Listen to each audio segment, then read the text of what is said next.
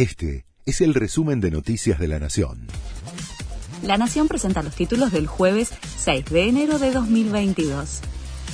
Por el colapso de los centros de testeo no se hizo para más a los contactos estrechos. Lo determinó el Ministerio de Salud el mismo día en que informó el récord de más de 95.000 nuevos casos.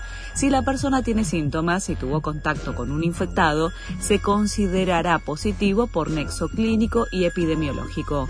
Y si el contacto es asintomático, deberá realizar el aislamiento, pero no está indicado el testeo.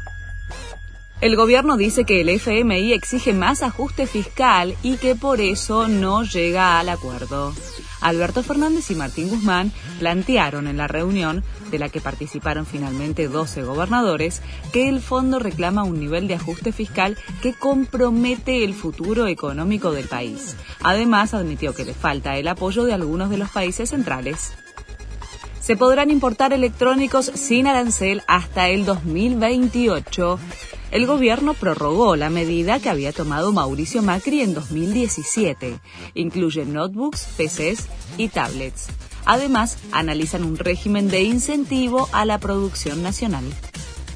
Suspendieron la ceremonia de los Grammy 2022 se canceló la entrega de los premios que iba a realizarse el 31 de enero por la situación epidemiológica que atraviesa Estados Unidos. En 2021, la gala también fue postergada por la pandemia. Se espera en los próximos días que se den detalles de la reprogramación. Novak Djokovic apeló su deportación de Australia y pasó la noche encerrado en un hotel. Las autoridades fronterizas le denegaron el ingreso al país para jugar el primer gran torneo del año por no presentar los requisitos para ingresar, específicamente por no poder justificar la exención de la vacunación contra el coronavirus. Este fue el resumen de Noticias de la Nación.